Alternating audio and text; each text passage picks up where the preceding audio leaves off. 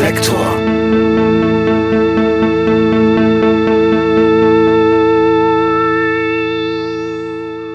Liebe Hörerinnen, liebe Hörer, herzlich willkommen bei Reflektor. Ich freue mich ganz außerordentlich, dass sich Max Gold für Reflektor bereit erklärt hat, eines seiner äußerst seltenen Interviews zu geben. Max Gold ist Humorist, Stilist und Ästhet. Er ist vor allem bekannt für sein literarisches Werk. Seine Texte können in seinen diversen Büchern nachgelesen werden und sollten auch nachgelesen werden. Oder außerdem sind für alle, die zum Lesen zu faul sind oder die die Texte gerne sehr lohnenswert von ihm selbst vorgetragen hören möchten, auch diverse Hörbücher erhältlich. Was aber vielleicht gar nicht jede und jeder weiß, der Max Gold kennt, ist, dass er auch sehr wundervolle Musik gemacht hat. Und das gleich folgende Gespräch, das ich mit ihm in seiner Wohnung geführt habe, handelt fast ausschließlich von seiner Musik. Unter anderem von seiner gemeinsam mit Gerd Pasemann gegründeten Band Foyer des Arts. Ich lernte diese Band bereits als Elfjähriger mit dem Song Wissenswertes über Erlangen kennen. Aber Foyer des Arts hatten noch viel mehr zu bieten als diesen irrtümlich der neuen deutschen Welle zugeordneten Hit. Ich empfehle an dieser Stelle die 2019 veröffentlichte Anthologie Draußen die herrliche Sonne, auf der sich 131 Stücke befinden. Zu hören sind Titel von Foyer des Arts und anderen musikalischen Arbeiten von Max Gold. Außerdem empfehlen möchte ich euch als ersten Einstieg die begleitende Reflektor Spotify Playlist. Und noch ein kleiner Tipp. Im Juni wird die verschollen geglaubte Peel Session von Foyer des Arts erstmalig als Tonträger veröffentlicht werden. Haltet Ausschau. Bevor es mit dem Interview losgeht, an dieser Stelle noch ein kleiner Hinweis. Vielleicht habt ihr ja schon vom Mitgliederbereich meines Podcasts gehört, dem Club Reflektor. Dort gibt es alle Folgen werbefrei und früher als im regulären Erscheinungsturnus. Außerdem hört ihr dort monatliche Sonderfolgen. Dieses Angebot gibt's für euch auch ganz bequem bei Apple Podcasts und zwar unter dem Namen Reflektor Plus. Auch hier heißt es, Reflektor kommt werbefrei, früher und mit exklusiven Bonusfolgen für Mitglieder. Mit einem Abo helft ihr mir und meinem Podcast-Team bei 4000 Hertz unabhängig zu bleiben. Mehr Informationen findet ihr in den Show Notes zu dieser Folge. Tausend Dank vorab an alle, die bereits jetzt schon mitmachen. Und jetzt viel Spaß bei meinem Gespräch mit Max Gold.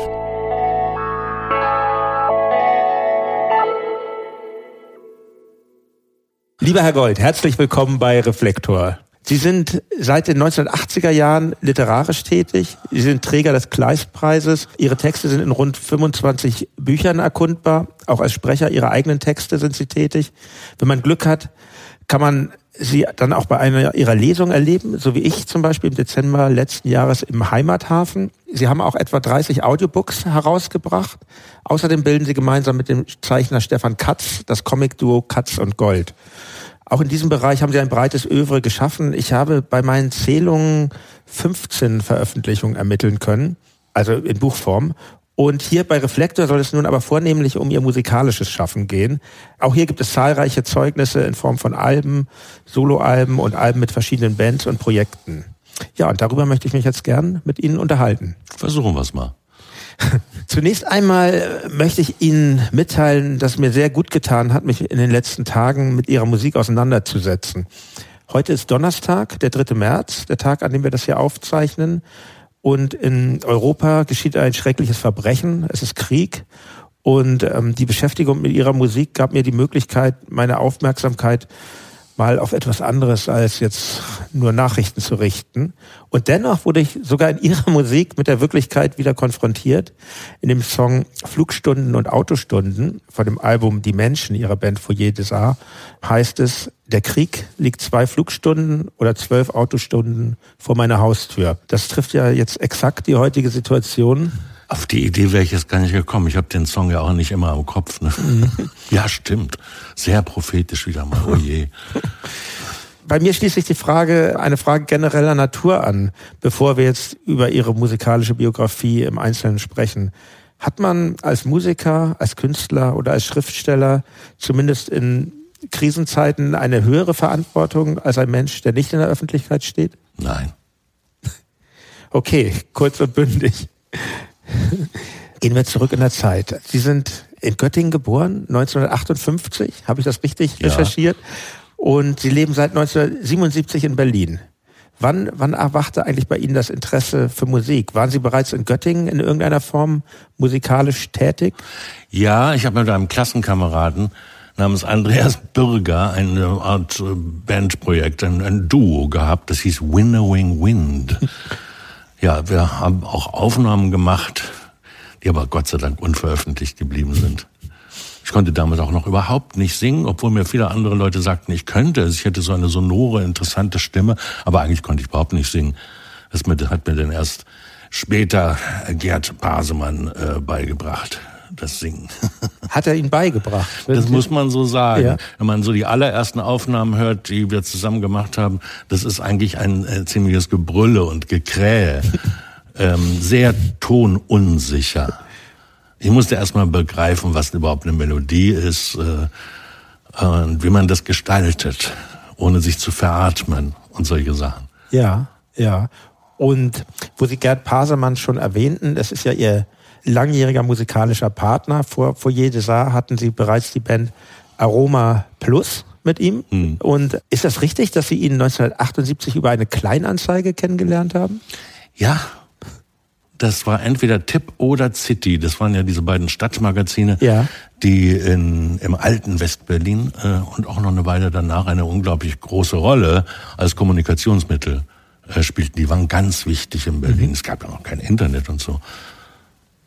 Ja, Kleinanzeige. Und wer hat sie aufgegeben? Gerd Pasemann oder Sie? Ähm, ich glaube ich. Ich suchte einen Musiker, mit dem ich singen kann.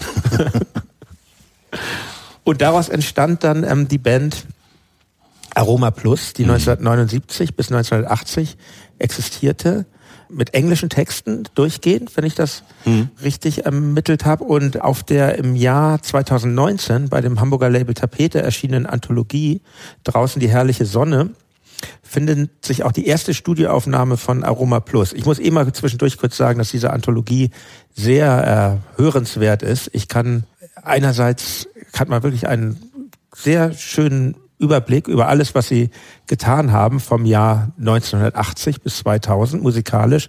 Und ähm, es gibt auch ganz hervorragende Liner Notes da drin, die Sie verfasst haben. Ja, diese Empfehlung hier an alle Hörerinnen und Hörer von Reflektor. Auf jeden Fall ist dort auch vertreten aus dem Jahr 79, glaube ich schon, aufgenommene Stück You Are a Century.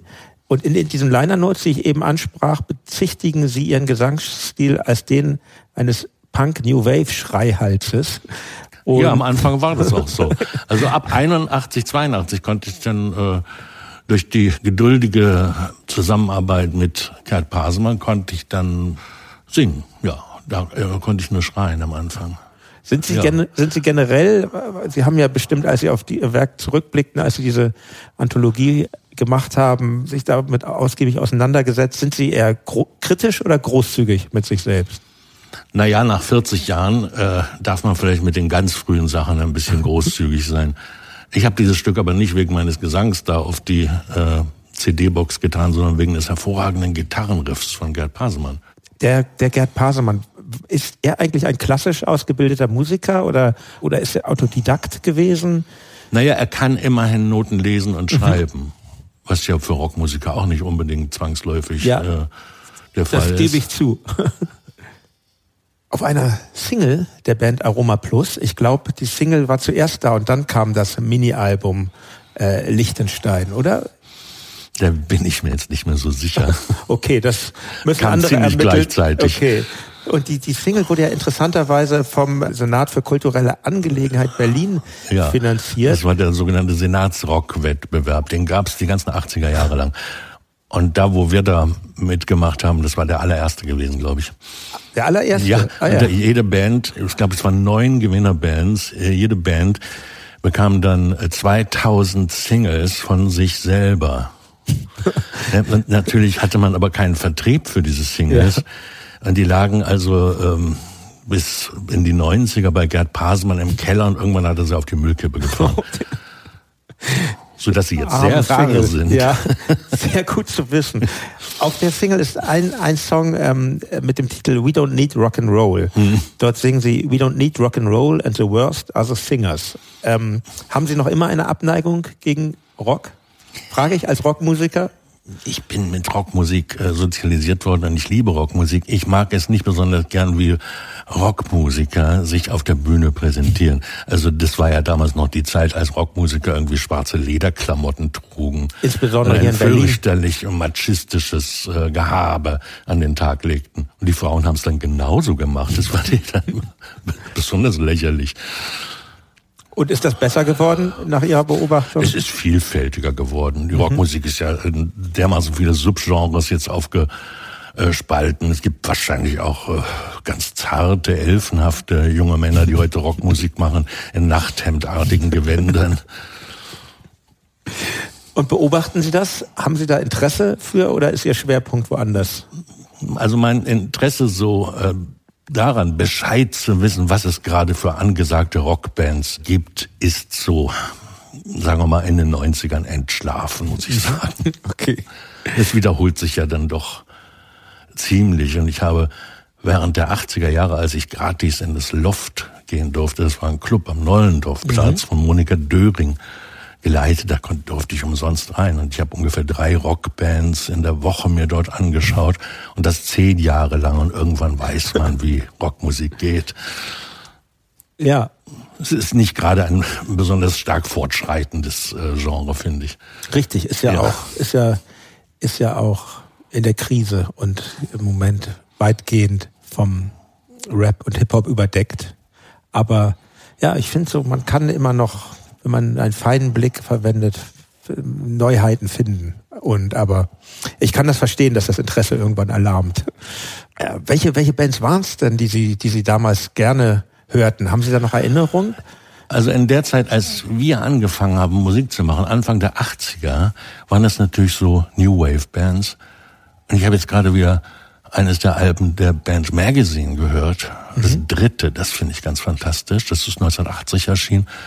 Da, ähm, da war der Gitarrist John McGock, der später auch zeitweise bei Susie and the Banshees gespielt hat. Und dessen Sound fand ich einfach toll. Gerd Pasemanns Sound war zum Teil recht ähnlich. Der mochte diesen äh, John McGock Sound auch furchtbar gern. Und dann eine zweite Band, die ich damals ähm, geradezu verschlungen habe, habe ich ja auch schon erwähnt, jetzt Susie and the Banshees. Dann äh, Wire, XTC, so die New Wave Bands, die so ein bisschen intellektueller waren, könnte man sagen. Cocteau Twins sind ja den, Das war ja äh, dann wesentlich später, ne? Die haben ja ihre richtig guten Alben erst Ende der 80er, Anfang der 90er gemacht. Die natürlich auch sind Heilige für mich. Was, was mir auffällt, ähm, wenn man vor allen Dingen, wenn man dann die erste Mini-LP hört, ähm, Lichtenstein von Aroma Plus. Haben Sie Ähm, die wirklich gehört? Die ist doch schlimm. ja, es ist natürlich, merkt man, dass es aus einer anderen Zeit kommt. Schlimm, schlimm finde ich die nicht, aber ich finde, ähm, die Musik ist sehr einzigartig und originell, was man, was man bei vielen Bands aus dieser Zeit hat, wahrscheinlich, weil das alles weniger formatiert war damals noch als heute und das war, die Bands waren experimentierfreudiger. Ich würde auch sagen, man hört, dass da jemand in seinen Anfängen ist, aber schlimm würde ich nicht sagen. Das war meine ersten Studioaufnahmen überhaupt, glaube ich. Und ich war dermaßen aufgeregt, äh, auch wegen des äh, Zeitlimits, dass ich da äh, versucht habe, so expressiv wie möglichst herumzuschreien. Und das ist alles äh, völlig übertrieben, was ich da gesanglich gemacht habe. Deshalb man sich ähm, zum, zum Erzielen eines Ausdrucks besser manchmal zurücknehmen sollte. Das wusste ich damals mit 22 noch nicht. Ja, so. gut. Das, aber ich empfehle es den Hörerinnen, den Hörern mal sich ein, auch so weit zurückzugehen und da mal reinzuhören. Eine ganz neugierige Frage mal von mir. Ähm, das, die, die Band war ja zumindest zum Zeitpunkt, als das Album Lichtenstein aufgenommen wurde, ein Quintett. Jetzt wollte ich nur mal fragen, war das Mitglied Simone Mark, jene, eigentlich jene Simone, die später in dem Foyer des Saar-Song Wir verstaatlichen Simone erwähnt wird? Ja. Ah ja, danke Den für Text habe ich geschrieben, um, die, um sie zu ärgern. Das ist mir auch, was mir auch gelungen ist. Aber äh, ich bin nach wie vor auch mit Simone bekannt und sogar in, in der Ferne befreundet. Also das hat sie überwunden. Ich hatte es vorhin ja schon erwähnt, Aroma Plus war ja eine englisch singende Band und in dem Song I Don't Trust My Native Tongue finden sich aber auch einige deutsche Vokabeln. Ähm, Schmock, Schmock, Schmatz, Schmirgel. Vor allen Dingen Schmirgel ist ja. ja ganz herrlich. Das ist ja wirklich schon, das lässt ja schon aus heutiger Sicht, denkt man da an viele Vokabeln, originelle Vokabeln, die man in ihren späteren Songs und in ihren auch in ihren literarischen Texten findet. Was war es denn, dass Sie veranlasste, auch deutsche Texte zu verfassen? Meine Reifung. Mhm. Ich habe ja äh, auch vorher schon deutsche Texte verfasst. Ich habe ja ähm, schon als Jugendlicher so Lyrik geschrieben, ne? so, um mich auszuprobieren. Aber das fand ich noch nicht kantabel. Mhm. Und äh, dass man deutsche Texte auch singen kann, das ist mir erst später aufgegangen. Und die ersten deutschen Texte, die ich für Musik geschrieben habe, die wurden ja auch gar nicht gesungen. Es wurde mehr oder weniger geräbt. Also so ein rhythmisch geordnetes Sprechen war mhm. das. Also kein Sprechgesang, wie immer behauptet wird, sondern es war ein rhythmisches Sprechen. Also eigentlich war es Rap. Ja, bei, es gibt ja auch bei Hubschrauber-Einsatz, da kommen wir später noch zu, da mhm. gibt es ja auch diesen Rap-Part ja. drin. Also ein sehr es gibt nur einen Rap-Part. Es gibt aber auch keine, nichts anderes. Ja, die Scheine, Asylanten, Schein. Ja, also, stimmt, das eigentlich auch. Das ist gerufen. Das würde ich auch nicht singen nennen. Ja. gerufen ist schön. Und ähm, wie wurde denn aus Aroma Plus eigentlich äh, Foyer des Arts? Es existierte Co. am Anfang. Ah, okay. Es, ja. Mhm. Mhm. Und Foyer des Arts war ursprünglich nur äh, der Name eines Plattenprojektes. Da wollten Gerd Pasemann und ich mal zwei Tage lang in ein Studio gehen, ohne jede Vorbereitung und irgendwas machen und das, egal was es wird, auf eine Platte pressen. So haben wir später nie gearbeitet. Mhm. Wir wollten das einmal machen. Nee, wir waren ja junge Männer, die sich ausprobieren wollten. Ja, und das war dann die Platte, die seltsame Sekretärin. Die 10 Inch, die sehr rare ja, 10 Inch. Ja. ja. Ja, die finde ich wirklich, finde ich schon beeindruckend. Also darauf ähm, enthalten ist zum Beispiel das zweistellige Werk Musicians Against Hi-Fi ähm, oder Hi-Fi, sagt man, habe ich am Dienstag gehört. Ich hat mich wirklich in einen Lachkrampf gebracht, das Stück, weil und also oder auch der Song I Hate Breakfast, das erinnert mich an auch Bands der Zeit, wie die Swell Maps zum Beispiel. Und das war also so ein, schon so ein einmal, weil ich habe mich gefragt, was brachte sie eigentlich von dieser doch sehr ambitionierten Band Aroma Plus zu, zu dieser sehr schwer zu konsumierenden Musik? Äh, die Freude der an der Abwechslung. Okay. Die Freude an der Abwechslung, mehr nicht. Und ähm, das war das, was später dann unter der Bezeichnung Foyer des Arts veröffentlicht wurde, das war ja sehr äh, geplante und seriös komponierte mhm. äh, Stücke und hatte ja dann gar nichts mehr mit dieser improvisierten Platte zu tun. Also es ist ja. eigentlich so ein außenstehendes ja, Album. Ja. Wir haben halt den Namen einfach beibehalten. Man kann mhm. sich ja nicht, nur nicht für jede Platte einen neuen Namen geben. Das steigt ja dann gar keiner mehr durch.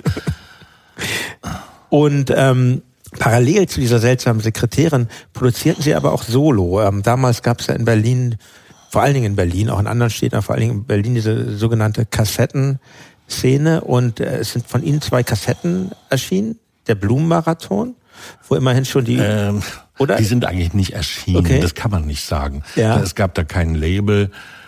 Und ich war auch nicht Bestandteil einer Kassettenszene. Ja, okay. Ich habe da mal äh, vielleicht zehn Stück oder zwanzig hergestellt und die vielleicht in den Plattenladen Zensor gegeben, der für sowas damals zuständig war. Aber mehr war da nicht. Also richtige Veröffentlichungen waren das nicht. Ja, aber immerhin ja. ist ja schon die Urversion der Königin, eine Königin mit Rädern unten dran darauf enthalten. Ach, das hätte ich jetzt gar nicht mehr gewusst. Ich habe diese Kassetten nie wieder gesehen. Ja. Besitzen Sie die noch? Nein. Was mich interessiert daran, auf den Kassetten steht, aufgenommen im Rubbermind Produktionsverfahren. Rubbermind Musik entsteht durch Vereinigung von Denken und Handeln. Was habe ich mir darunter vorzustellen unter diesem Produktionsverfahren? Ich habe damals, äh, weil ich ja kein Instrument richtig spielen konnte, mir so eine perkussive Spielweise für akustische Gitarre und Zither ähm, zurecht entwickelt. Also die äh, Seiteninstrumente waren mit allerlei Stöcken präpariert, auf, wo ich dann halt drauf einschlug. Das klingt ein bisschen nach genialen Dilettantismus, nur so nach zwei Jahren war es dann überhaupt kein Dilettantismus mehr. Da beherrschte ich diese Spielweisen und war eigentlich ziemlich gut darin.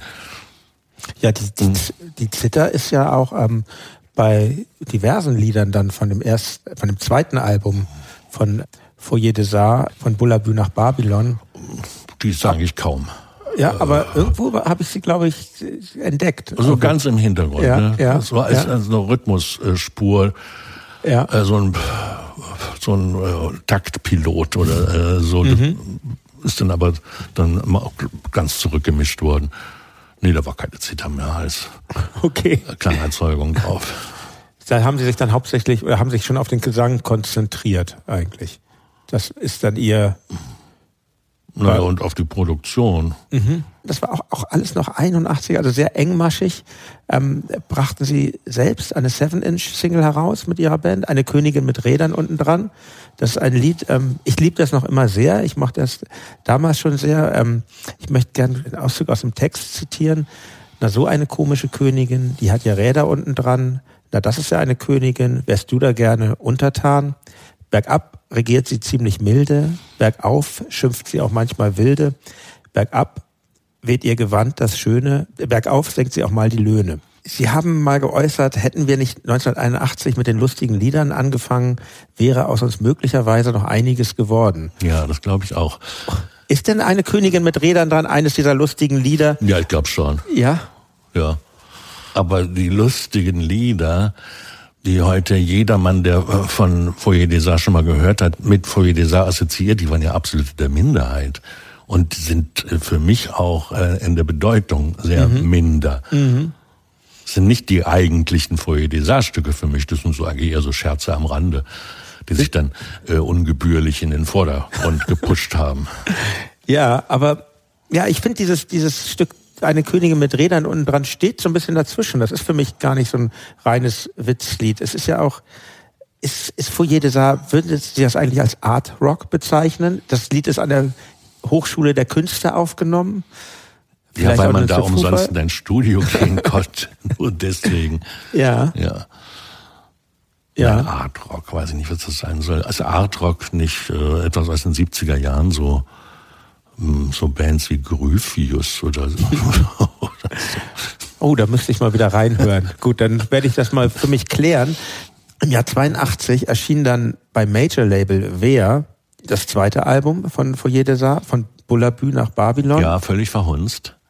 Das interessiert ja. mich jetzt nämlich. Ähm, Und ein also, halbes Jahr zu spät, wenn man das ein halbes Jahr vorher rausgebracht hätte, wäre es wahrscheinlich sogar ein kommerzieller Erfolg geworden es ist ja so, also ich kann ja mal erzählen, wie ich auf ihre Band aufmerksam geworden bin. 82, da war ich elf Jahre alt und habe sie, ihre Band in der ZDF-Hitparade entdeckt. Dort äh, spielten sie, ich nehme an, im Halbplayback war das immer. Halbplayback war das, ja. Das, das Lied Wissenswertes über Erlangen. Ja, das war ein traumatisches Erlebnis, ne? Dazu sind wir ja mehr oder minder gezwungen worden. Ja. Also ich bin da wirklich nicht gern aufgetreten. Ich habe ich hab mir das jetzt nochmal, man kann das ja alles heutzutage Ja, das ist ja das angucken. Blöde, dass man das ja. jetzt auch noch auf YouTube ja. Äh, ich war, ist, also ich war damals. Das ist das Untröstliche, ja. dass man es heute auf YouTube angucken kann. Damals hätte man sich damit getröstet, dass man sagte, na gut, dann tritt man da mal auf. In mhm. ein paar Wochen hat es jeder vergessen. Jetzt ist es für die Ewigkeit ja, festgehalten. Leider. Ich habe mir das noch nie anschauen können. Ja, also ich will Sie damit nicht quälen, aber ich habe es mir eben nochmal angeschaut und ich würde auch aus heutiger Sicht sagen, ja, Sie, Sie wirken dort nicht gut gelaunt. Trotzdem finde ich den Auftritt eigentlich er hat was Subversives, gerade diese Tanzeinlage der einen Frau. Das ja, das war eine, ähm, eine, eine Tänzerin vom Theater des Westens. Die haben wir da gebucht. Das ist schon sehr überraschend. Ja, wir haben uns ja extra komisch angezogen. Wir sind zum Kostümfundus äh, gefahren, weil wir auf keinen Fall in unseren privaten Klamotten in dieser grässlichen Sendung auftreten wollten. Das ja. angenehmste an der Sendung war Dieter Thomas Heck, der mich als äh, Freund einer sauberen Aussprache sowieso einiges abgewinnen kann. Und der war wirklich freundlich und interessiert. Mhm. Schnelle, saubere Aussprache vor allen Dingen, ja wenn man privat mit ihm gesprochen hat, dann hat er in einer bedächtigen Geschwindigkeit gesprochen. Okay. Und ähm, ich kann ja mal erzählen, was das bei mir ausgelöst hat. Also ich war begeistert von dem Song Wissenswertes über Erlangen als elfjähriges hm. Kind und ging dann in Hamburg, wo ich lebte, wo ich aufgewachsen bin, in die Spitaler Straße, in das technische Kaufhaus Brinkmann und kaufte mir dieses Album von meinem Taschengeld von Bullabü nach Babylon und ähm, das war für mich schon eine Überraschung, weil das Album eben, wie Sie ja sagten, die lustigen Lieder waren immer in der Minderzahl bei ihrer Band und, und es ist sehr facettenreich. Es gibt deutsche Texte, es gibt englische Texte, es gibt eben neben den lustigen Liedern ernste Lieder, es gibt grobe Späße, Familie und Beatmusik und ähm, der Klang ist teilweise, ich weiß gar nicht, ob es wirklich elektronisch ist oder ob das elektronisch imitiert ist. Nein, das ja. Konzept dieses Albums war ja, wir wollten uns von den äh, damaligen Neue Deutsche Welle und New Wave Bands dadurch abheben, dass wir überhaupt keine Synthesizer mhm. verwendet haben.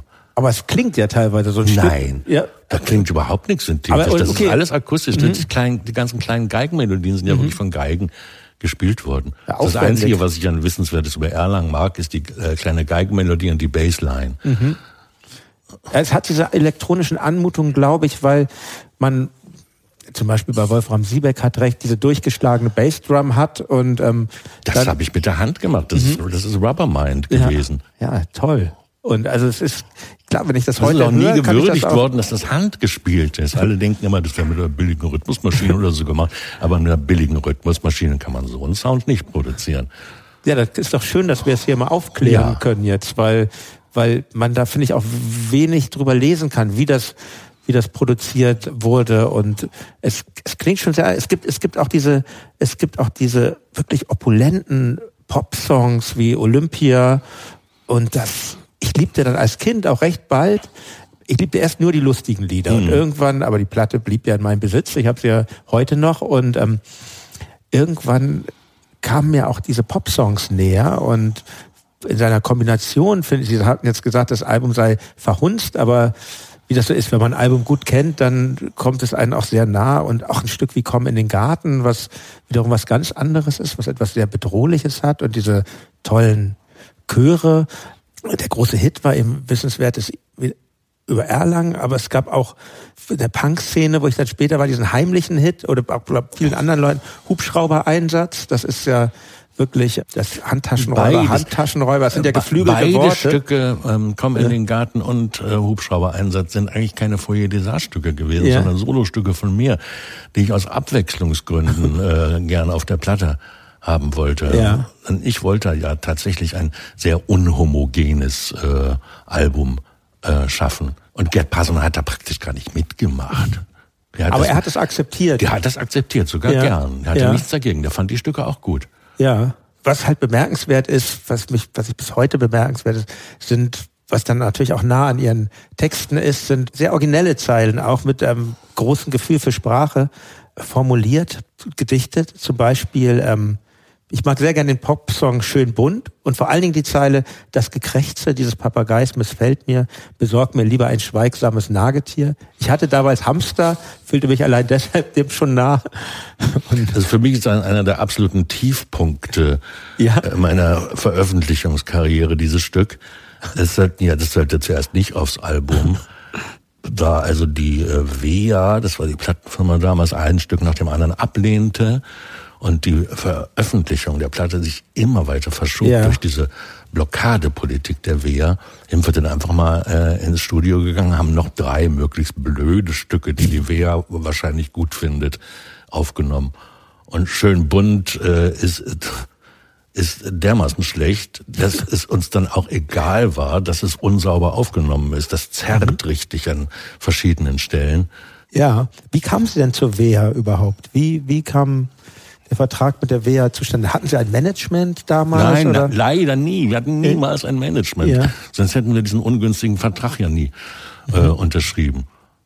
Dass, äh, dass wir diese Platte bei der WEA gemacht haben, das ist einzig und allein meiner mangelnden Menschenkenntnis geschuldet. Ich bin damals nach Hamburg gefahren, 1982. Und ich glaube, das war das erste Mal in meinem Leben, dass ich überhaupt in Hamburg war. Und bin dann in dieses äh, Büro von der WEA äh, zitiert wurde. Und da saß der A&R-Manager äh, und hatte äh, seine Füße auf dem Schreibtisch abgelegt, während er mit mir sprach. Und ich hätte wissen sollen, dass man mit solchen Leuten keine Geschäfte machen soll, die äh, ihre Gäste oder Partner so abfertigen wie ein Ermittler in einem Film noir. Ich meine, wo tut man denn bitte seine Füße auf dem Schreibtisch Er wollte wahrscheinlich locker erscheinen. Er wollte locker erscheinen. Ja. Und lockeres Getue war mir immer ein Gräuel. Aber Sie, Sie haben dort unterschrieben und Nein, würden, würden es, es heute gab als sogar, Fehler sehen. natürlich war das ein Fehler. Mhm. Der muss ja noch jahrelang blockiert. Wir konnten ja nicht weiterarbeiten. Das zweite Album ist nie erschienen, der, das bei der Wehr erscheinen Ja, hätte das, sollen. was guter Reisewind äh, betitelt war. Es sind jetzt zwei, drei Stücke auf der Box drauf Mhm. und ah, so ebenfalls zwei oder drei sind dann auf der 86er Platte die Unfähigkeit zu frühstücken erschienen, die auch endlos verzögert wurde. Die hätte auch schon Anfang 85 oder so erscheinen sollen. Und damals war es ein Indie-Label, was es so ewig verzögert hat. Die ist ja bei 45 Ja, das ist auch eine Notlösung gewesen. Das ist ja mehr oder minder ein Hobbylabel. An sich äh, wollte Atatak das rausbringen, also das Label von Der Plan. Mhm. da hätte es ja Frank Fenstermacher. für mein Empfinden gut hingepasst. Ja.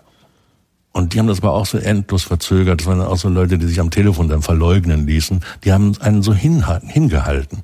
Mhm. Wodurch ich gelernt habe, dass die Indie-Labels genauso scheußliche Leute beschäftigen wie die Major-Labels.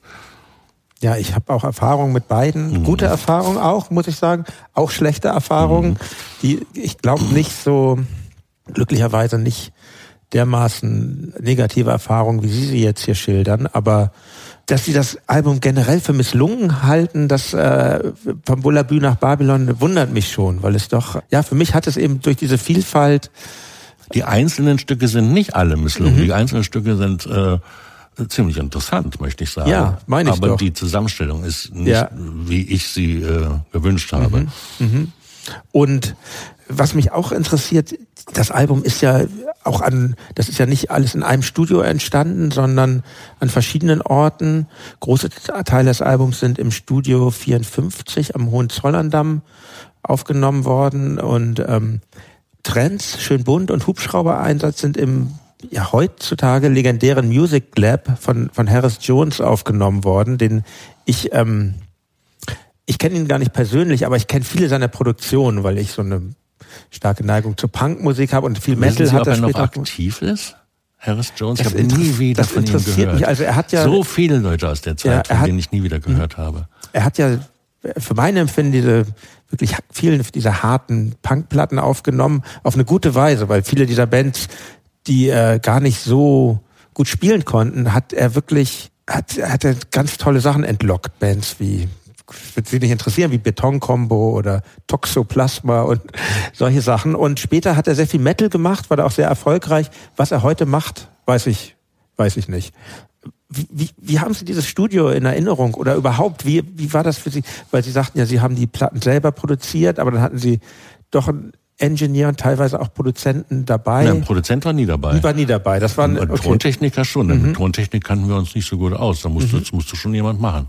Und äh, moch, mochten Sie, mochten Sie es dort zum Beispiel im Music Lab oder mochten Sie es lieber im Das erste Music Lab, äh, wo zum Beispiel das schöne Stück Drums on My Mind äh, Mhm. entstanden ist, das war an der Lübecker Straße in Moabit, ich glaube im Geburtshaus von Kurt Tucholsky im Keller.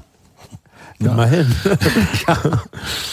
Das war sehr muffig und eng. Das war also eigentlich ein, äh, ein Kohlenkeller mit einem Mischpult drin. Das zweite Music Lab war dann in einem, äh, so einer Fabriketage in Kreuzberg. Das, Mhm. das war angenehm. Eigentlich finden sich auf diesem Album die, die letzten englischen Titel der Band Foyer des Arts. Steps into the Ministry, Toulouse-Lautrec, Little Girls und Olympia. Warum hörten Sie nach diesem Album mit den englischen Texten komplett Das auf? stimmt nicht. Es, Stimmt nicht? äh, Entschuldigung. Sind nicht auf der Unfähigkeit zu frühstücken auch noch ein oder zwei englische Stücke drauf? Zumindest im, im Bonus, äh, Ah, okay. CD-Bonusbereich sind welche. Okay, American Snack Bar Venice zum Beispiel, ein äh, Lieblingsstück von mir, was nicht auf die Box geschafft hat. Ähm, äh, da gab's noch etliche, das ging mindestens bis 83, 84. Okay, ich habe ich hab die Vinyl-Ausgaben tatsächlich von die, Ich glaube, das letzte englischsprachige Stück, was Foyer des aufgenommen haben, hieß Let's Get Electric. Es ist halt auch nie veröffentlicht worden. Das war ein schönes Stück. Und dann habe ich aber noch weiter englische Texte geschrieben für ein musikalisches Projekt der bereits erwähnten Simone Mack. Die hatte eine Band, äh, wo aus der nie was geworden ist. Water Museum hieß die. Und da habe ich auch englische Texte für geschrieben. Dann habe ich damit aufgehört. Weil es sie nicht mehr reizte oder? Weil ich das Deutsche dann äh, herausfordernder mhm. fand, wenngleich auch schwieriger. Ist es schwieriger, einen deutschen Text zu schreiben als einen englischen? Und woran liegt das Ihrer Meinung nach? Es ist bestimmt nicht schwieriger, einen deutschen Text zu schreiben, aber der Gedanke, dass man das ja dann singen soll, äh, das ist dann oft ein bisschen hinderlich. Und wie Wieso ist das zweite Album bei der WEA nie erschienen? Was? Weil sie es nicht rausgebracht haben. Sie haben schon Aufnahmen wir durften begonnen, nichts anderes machen. Ja, ja, ja, das Album war eigentlich so gut wie komplett. Es wäre ein kurzes Album von ungefähr 35 Minuten gewesen. Mhm. Völlig normal, ja, aber in, in den ja, 80er Jahren. Ja. ja. Ähm, tja. Mhm. Da sind wir wirklich an üble Leute geraten. Die haben uns eigentlich die Karriere versaut. Mhm. Das muss man schon sagen. Was mich auch interessiert in dem Booklet der Anthologie steht ja auch, dass es Anfang der 80er Jahre von Gerd Pasemann und Ihnen ernsthafte Überlegungen gab, nach London überzusiedeln. Ja. Warum, warum haben Sie davon Abstand genommen? Ich fürchte aus finanziellen Gründen. Mhm. Weil War wir damals hatten, wir hatten beide äh, Jobs, ähm, die uns zumindest über Wasser hielten hier in Berlin. Und nach London oder gar New York, da gehen dann so viele Leute hin, die da irgendwie im Drogensumpf verkommen, weil sie beruflich nicht Fuß fassen. Und das wollte ich mir eigentlich ersparen. Es kann, man kann es als äh, Bequemlichkeit bezeichnen. Und es gibt noch eine, was, was diese Aufnahmen des zum zweiten Album, die nicht erschienen sind, äh, betrifft, noch eine Anekdote aus dem Hansa-Studio, wo sie auch einmal waren ja. und, das, und, den Song Mein lila Reisebügeleisen einspielten, den ich übrigens ganz hervorragend finde. Den finde ich auch ziemlich hervorragend. In meinem musikalischen äh. Universum ist das ein Hit. Ja, das und ist aber doch noch nicht mal erschienen. Leider. Und es gibt die Erzählung, dass der dort anwesende Rio Reiser, warum der dort anwesend war, weiß ich nicht. Na, weil er im Nachbarstudio irgendwas okay. aufgenommen hat. Der kommentierte dieses Ich glaube, er hat Dr. Sommer mit Annette Humpe aufgenommen. Ah, damals mhm. schon, okay. Mhm. Und er kommentierte das Lied mit ähm, Ihr lasst aber auch nichts aus. Entspricht das der daran Wahrheit? Daran kann ich mich nicht erinnern. Gerd Pasemann kann sich daran erinnern. Ähm, ich, ich weiß es nicht mehr, ob der da war. Ja. Ich mochte Rio Reiser auch nicht besonders. Also ich äh, seine Musik habe ich durchaus geschätzt, aber als Person konnte ich den nicht leiden. Der wurde immer so aggressiv und hat gerne Leute Leuten die Faust ins Gesicht gehauen und ähnliches. Ach, Er war ein unangenehmer Mensch. Mhm. Also mhm. wenn der betrunken war, und das war nicht so selten, glaube ich, dann konnte der ziemlich aggressiv äh, und gemein werden. Das ist mir egal. Das mindert seinen Wert nicht. Nein, woran ich mich erinnere, ja. an diese Produktion von meinen Lieder Reisebügeleisen, war das im Nachbarstudio Susie and the Banshees, ähm, die Single Cities in Dust probten. Das schallte wahnsinnig dick durchs ganze Treppenhaus und ich dachte so, ja, die spielen da diese tolle Musik und ich muss hier mein Lieder Reisebügeleisen aufnehmen mit einem dänischen Produzenten, den ich nicht ausstehen konnte. Der wurde Ihnen vor die Nase gesetzt? Da war ein, ausnahmsweise mal ein Hitproduzent, mhm. den, ähm, weiß nicht mehr wie er hieß, er hat den dänischen Namen und den mochte ich aber nicht. Und das war eine zähe zähe Arbeit, aber trotzdem ist mein Lieder Reisebügeleisen, auch wenn es nie erschienen ist, damals äh, ja ein tolles Stück. Es ist ja auf der Hätte Anthologie. Ich als Single rausgebracht, ja. ja. Ja, das ist, das ist schade. Und Sie haben sich ja auch nicht davon abhalten lassen, in dieser Zeit, in, dem das, in der das zweite Album nicht rauskam, zumindest Soloalben herauszubringen. Unter anderem im Jahr 1984 die sehr hörenswerte LP mit dem wundervollen Titel die majestätische Ruhe des Anorganischen. Mit Titeln wie Wir fahren zurück in die Heimat oder Monolog des morganatischen Maurers oder aus dieser Familien, wie nennt man das, Reihe, Familie und Gesundheitswesen. Ähm, was war für Sie der Unterschied zwischen einem Album Ihrer Band Foyer des Arts und einem Soloalbum? Ich hätte das niemals als Soloalbum bezeichnet. Ja. Das sind, da sind aber die Resultate dessen drauf, was ich zu Hause mit meiner Vierspurmaschine gemacht habe. Und da musiziert sich's natürlich ganz anders. Mhm. Wenn da ähm, nicht der, einem kein Zeitplan im Nacken sitzt und die dahin rinnenden Studiokosten, äh, an die muss man ja nicht denken, wenn man zu Hause an seiner Maschine sitzt. Ne? Da kann man einfach so fröhlich vor sich hin äh, werkeln zu jeder Tageszeit und wenn man keine Lust mehr hat, dann lässt man es ein paar Wochen ruhen und dann fängt man wieder an. Und irgendwann war dann genug äh, beisammen, was ich dann zusammenstellen konnte als eine LP. Und macht es das nicht auch teilweise schwieriger auf den Punkt zu kommen, wenn man, wenn man diesen Zeitdruck nicht, nicht hat? Ich wusste ja nicht nichts von Punkten. ich wusste nicht, auf was für ein Punkt ich da hätte kommen sollen. Gut gekontert.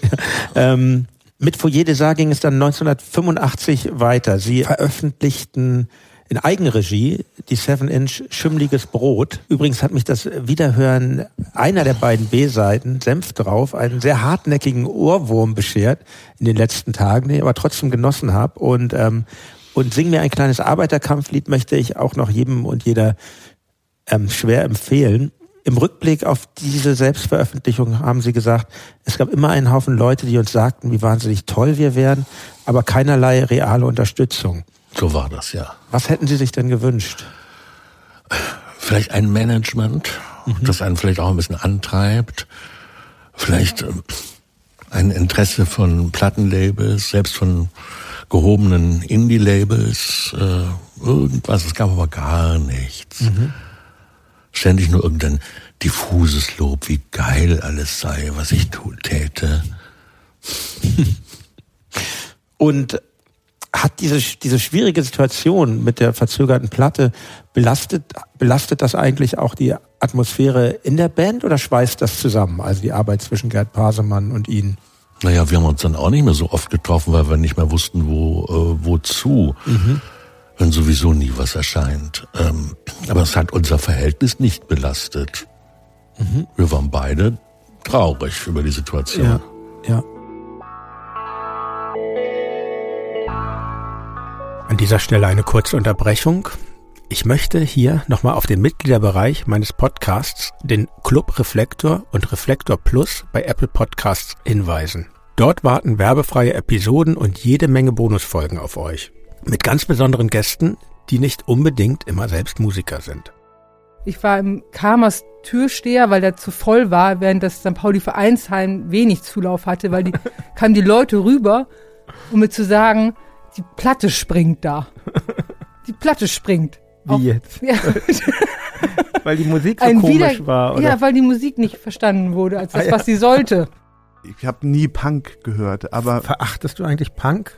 Nee, überhaupt Aber Rockmusik nicht. verachtest du, oder? An sich, ja. Also eine bestimmte Art von Rockmusik verachte ich, ja. Auf jeden Fall. Also das einzig Gute an der bekackten Pandemie ist, dass ich seitdem wieder zum Gitarrespielen komme. Gut, sehr so. gut. Äh, also Brotbacken hat nur zwei Wochen gehalten und Italienisch schiebe ich Die auch Suche noch immer. Auch, gibt doch Golden Toast. Das waren ein paar Eindrücke aus den Reflektor-Bonusfolgen. Schaut euch die verschiedenen Pakete einer Mitgliedschaft bei Steady oder Apple Podcasts gerne mal an. Alle Informationen findet ihr in den Shownotes dieser Folge und auf reflektor.4000herz.de. Aber auch ohne Premium-Mitgliedschaften könnt ihr mich unterstützen. Und zwar, indem ihr Reflektor weiterempfehlt. Zum Beispiel auf Twitter, Facebook oder Instagram oder noch besser mit einer Rezension auf Apple Podcasts. Am liebsten natürlich mit einer 5-Sterne-Bewertung. Ich danke euch für eure Aufmerksamkeit und jetzt geht's weiter mit meinem Gespräch mit Max Gold.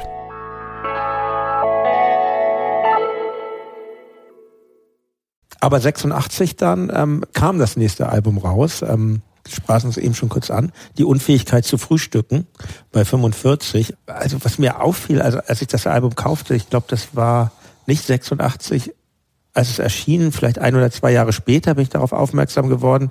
Ich glaube, ich hatte da nicht die Reife, das Album zu kapieren, aber ich hatte die Reife, es kapieren zu wollen. Und zunächst war ich etwas enttäuscht, weil ich eben diese witzigen Lieder darauf kaum fand, die ich, die ich vom ersten Album noch kannte und außer vielleicht wir verstaatlichen Simone und Schimmliges Brot und dann Familie und Gewaltanwendung sind drauf, aber irgendwann, nachdem ich mich wiederholt damit auseinandersetzte, eigentlich ähnlich wie beim ersten Album, wurden mir auch die ähm, ernsthafteren Lieder näher.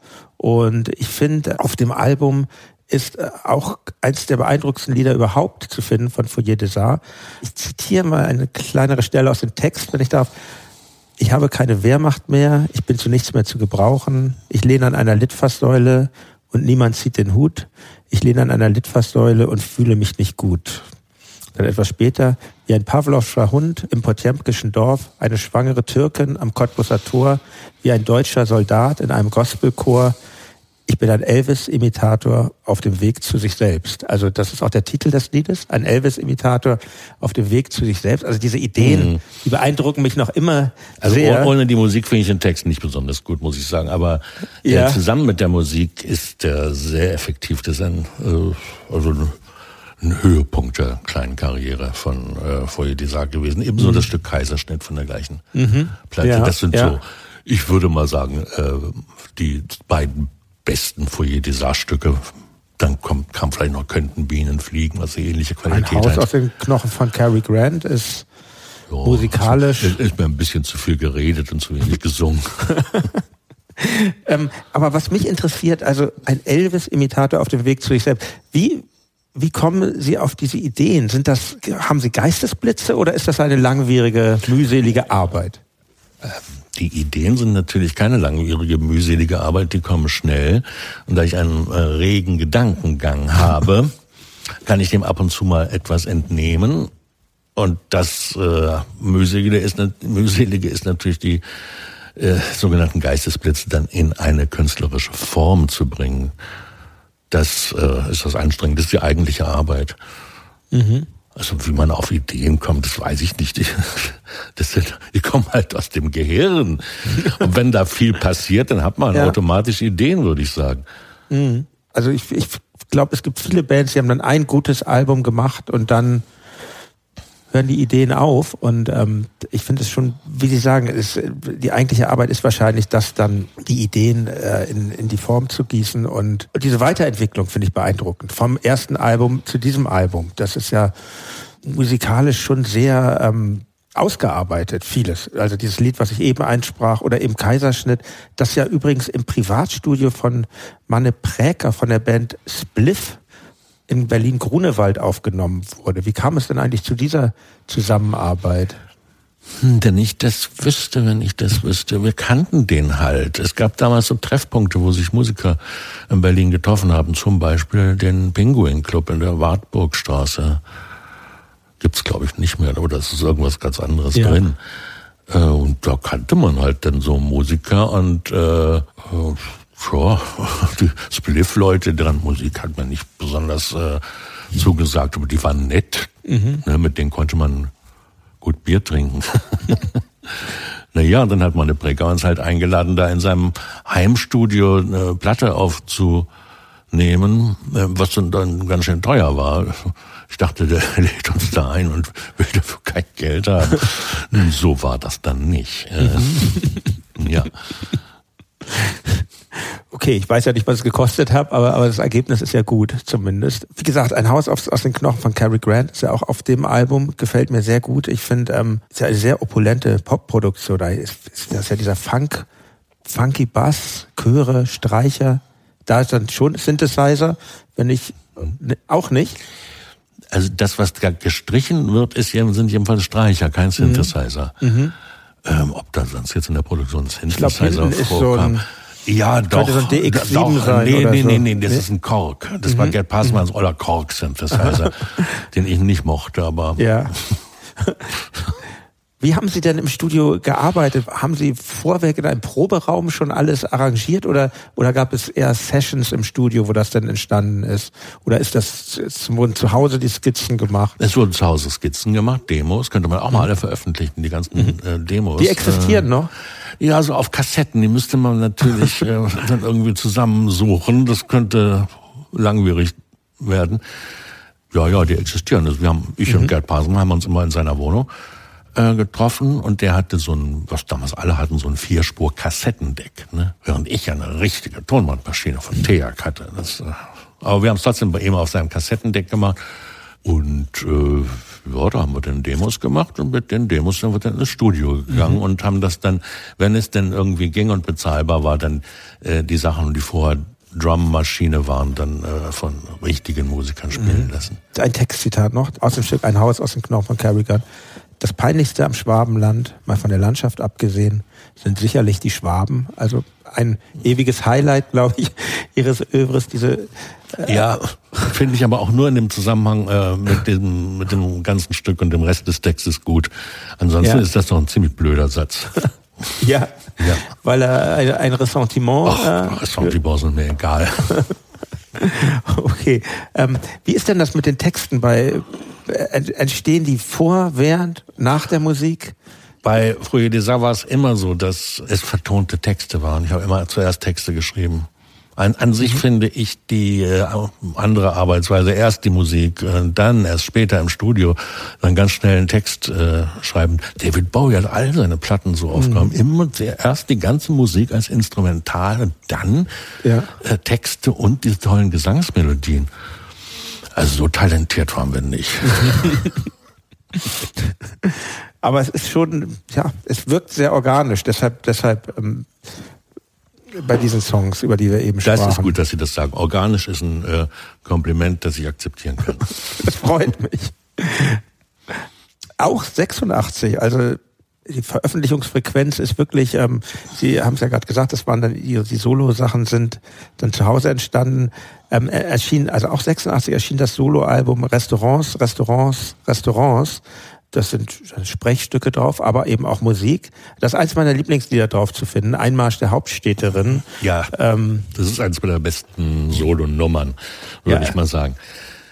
Ja, super Stück. Ähm, leider habe ich mich dazu hinreißen lassen, ähm, da so mehrere kurze Dialoge mit hässlicher Stimme, die gingen ungefähr so dürrenmatt auf diese Platte aufzunehmen. Ja, Dürrenmatt, Hat ja, ist mir natürlich- Na, hat natürlich Spaß gemacht, das aufzunehmen. Aber es hat leider die Aufmerksamkeit von den äh, Musikalien auf dieser Platte sehr abgelenkt. Und das war ja eigentlich das, was mir am Herzen lag. Ist das auch, hat diese Platte sie auch generell von der Musik weggebracht und eher zum, ich meine, das war ja 86, glaube ich, auch, war das Jahr, wo sie auch anfing, für Ich und mein Nein. Staubsauger zu schreiben. Es ist äh, nie so gewesen, dass ich zu, zuerst Musik gemacht habe und dann Mhm. Schriftsteller wurde. Es äh, verlief immer parallel. Dass ich irgendwann aufhörte, äh, Musik zu veröffentlichen, liegt nur daran, dass ich mir sagte, ich kann nicht weiter draufzahlen für die Musik. Ich muss was tun, womit ich Geld verdienen kann. Ja, es ist aufwendig, Musik zu machen. Ja. Zeitaufwendig, letztlich dann für teuer. diese ganzen 80er bis 90er Jahre Sachen immer nur draufgezahlt.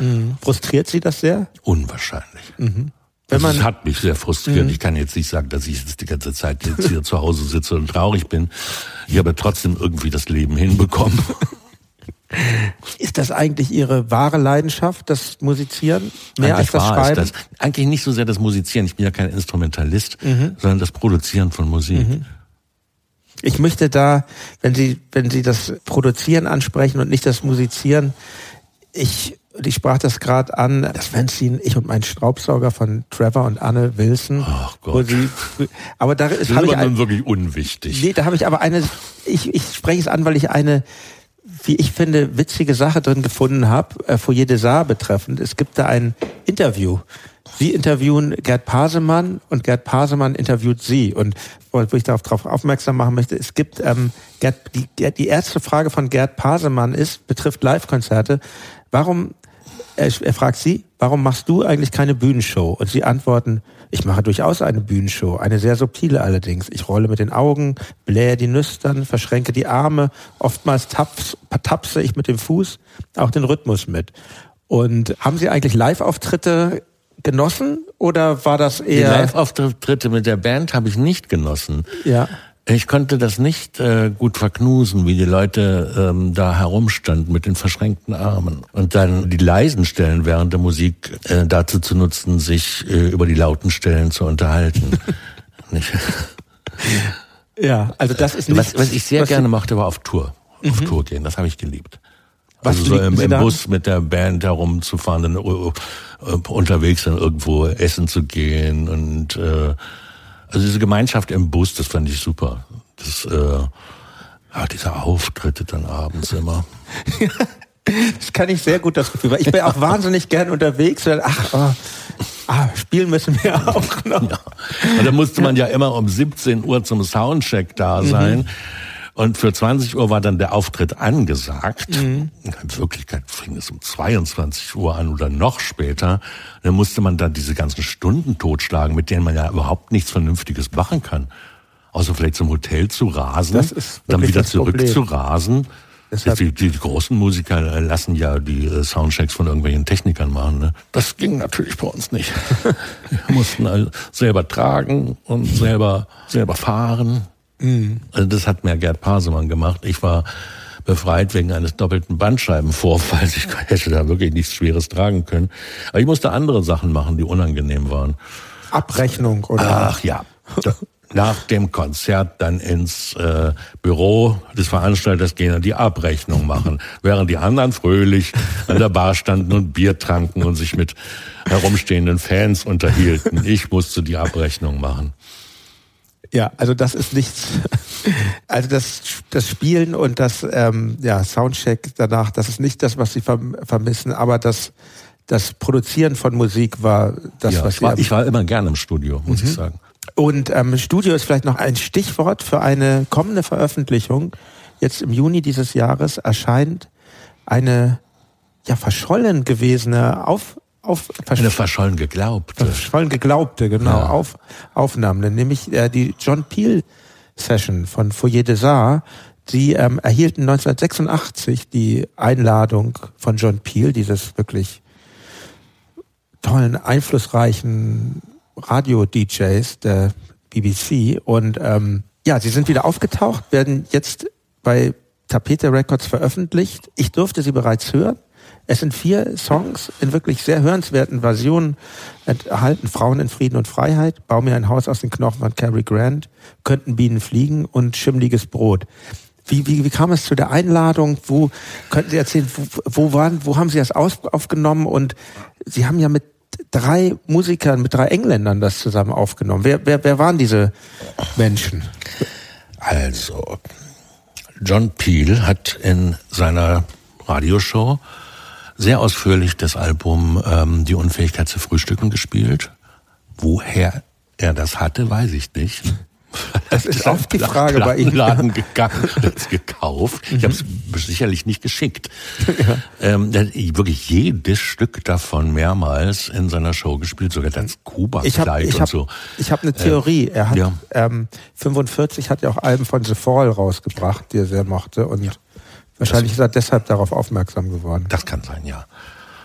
Und er, John Peel war ja auch, glaube ich, Reggae-Fan und 45 Records war auch ein Reggae-Label. Das war ja auch wieder so bizarr, dass nach vier Jahren Pause unsere Platte dann bei einem Reggae-Label in Schleswig-Holstein erschien. Wie waren denn Ihre persönlichen ähm, Beziehungen zu den Machern von 45? Zu, besser als zu wer? Sehr gut, ne? Aber das war natürlich alles furchtbar unprofessionell. Aber fre- freundschaftlich, äh, Geld gab's so gut wie nie, aber nun ja, das kann Aber viel waren wir ja Leidenschaft. gewohnt, ja, ja, Leidenschaft schon. Und, und wer waren die, die englischen Musiker, mit denen Sie diese, Alben, diese Songs aufgenommen haben für die Peel Die kamen von einer damals in London bekannten Band namens The Hicksons, die nie eine große Karriere gemacht haben, aber aus sehr guten Musikern bestand, die sich auch sonst als äh, Session-Hasen äh, verdingten. Der eine war Multi-Instrumentalist, Terry Edwards.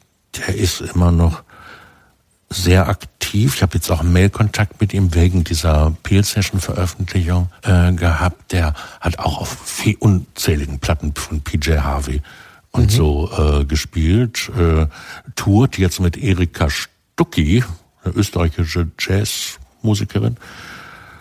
Und dann war dann noch ein Schlagzeuger namens Frog oder war es der Bassist, weiß ich nicht mehr, und ein Mann namens Simon Charterton. Aber naja, das war halt die Rhythmusgruppe. Der musikalische Leiter jetzt bei dem äh, Produkt war, hieß äh, Terry Edwards. Und der war halt unglaublich gut. Also die anderen waren auch ganz tolle, ganz tolle Musiker und die haben unglaublich schnell gelernt. Wir haben einen, einen Abend in deren Übungsraum verbracht und die haben die Stücke so schnell gelernt und haben sie dann perfekt gespielt. Die äh, Session war dann, glaube ich, an einem Sonntagvormittag oder, oder mittags in den BBC-Studios in Maida Vale. Ich glaube, die sind jetzt abgerissen worden. Das war schön. Da haben Gerd Pasemann und ich auch wieder ganz unterschiedliche Erinnerungen dran. Gerd Pasemann meinte, er hätte die Techniker so unfreundlich gefunden. Die hätten die ganze Zeit diese englischen Sonntagszeitungen gelesen und uns eigentlich keines Blickes gewürdigt. Meine Erinnerung ist völlig anders. Ja. Meine Erinnerung ist die, dass die Musiker halt ihre Instrumente da vorbereiteten und aufbauten und ich als Sänger habe ja da nicht so viel aufzubauen und war stattdessen im Kontrollraum und habe mich mit dem Tontechniker und dem Produzenten unterhalten. Und der Produzent war äh, Dale Griffin, ähm, der war Schlagzeuger oder Bassist. Ich glaube, Schlagzeuger von Mod the Hoople gewesen. Und Mod the Hoople war eine meiner Lieblingsbands als Teenager. Die haben ja die erste Hitversion von All the Young Dudes von Bowie mhm. äh, gehabt. Da konnte ich mich natürlich toll über David Bowie mal mit jemandem unterhalten, der ihn persönlich kannte und so. Das war deswegen sehr schön für mich. Und das Aufnehmen der Session äh, ging unglaublich gut. Das war so leicht alles und so entspannt. Es hat auch nicht länger gedauert als geplant und es war dann sogar so viel Zeit noch da, dass ich ähm, Vocal Overdubs machen durfte, was eigentlich verboten ist bei den Peel Sessions, aber weil die alle so nett waren, durfte ich dann doch. ja, ich habe das mal sehr bedauert, dass äh, wir nicht noch mehr solcher Sessions äh, gemacht haben oder eine ganze LP mit in dieser Besetzung. Und ich habe es immer bedauert, dass wir nicht einfach da geblieben sind, mit dieser Band dann äh, halt weitergearbeitet haben. Das wäre meine Frage. Ja, auch, ob, Sie, ob Sie da auch in diesem Moment nochmal bedauert haben, nicht nach London gegangen. Wir waren irgendwie eingebunden in unsere Jobs und mhm. äh, sozialen Strukturen in Berlin mhm. damals, ja. Wieso sind Sie, wenn ich die Frage nochmal stellen darf, wieso sind Sie eigentlich nach Berlin gegangen in den 70er Jahren? War das? Weil mir nichts anderes einfiel. ja. Aber weil Sie schon in einer großen Stadt leben wollten, nicht mehr in Göttingen. Ich wollte in einer großen Stadt leben und äh, ich wollte ja auch nicht zur Bundeswehr. Und, Ach ja, das war die Möglichkeit ja, das, damals. Ja. ja. Mhm. Ich hätte eigentlich, äh, ich war sehr anglophil äh, als äh, Teenager. Und ich hätte eigentlich damals schon nach London gehen sollen. Das wäre damals auch noch ganz gut gegangen. Aber irgendwie hatte ich ja überhaupt kein Geld. Nicht? Ich gehöre ja nicht zu den Kindern aus äh, sozial bevorzugten äh, Haushalten. Also ich mhm. bekam keine Unterstützung durchs Elternhaus. Ich musste mir mein Geld halt selber verdienen, seit ich äh, das Elternhaus verlassen habe. Mhm. Mhm. Fanden Ihre Eltern das denn gut, dass Sie, Sie waren ja sehr Meine jung. Meine Eltern haben sich nicht für mich interessiert. Das, aber das, darauf wollen wir jetzt bitte nicht. Okay. Keine heu, heulsusige äh, Story machen. Ja. Bitte nicht. Okay. Wir gehen vielleicht lieber weiter im, im, im Zeitstrang. Also, wie gesagt, ich möchte das wirklich empfehlen, diese Peel-Session wenn ja. sie dann, wenn sie dann erscheint, ähm, den Hörerinnen und Hörern, weil ja. das ist. Da ist ein schönes Polaroid drauf. Leider ist diese Session überhaupt nicht fotografiert worden, aber anschließend saßen wir noch in einem Stammlokal von John Peel. Ah ja, wo Gerd Pasemann und Sie so rechts und links. Genau. Ähm, und äh, die, die, die Fashion-Musiker unglaublich. Äh, die, dann, das, das ist auf der Rückseite des Fotos. Ja. sind nur diese beiden Polaroids mhm. entstanden äh, während der äh, Session. Meine, heute fotografiert man doch alles. Ne? Und damals haben zwei Fotos von dieser ganzen interessanten Sache sind gemacht worden. Aber ja. die sind schön. Ja, das war meine Polaroid-Kamera, aber ich habe sie natürlich, um mit Gerd Pasmann und John Peel auf einem Foto zu sein, habe ich natürlich jemandem in die Hand drücken müssen, diese Polaroid-Kamera. Und wissen Sie, wer das war? Das war äh, auch wieder irgendein Bassist oder Schlagzeuger, aber von The Birthday Party, der Band von Nick Cave, ja.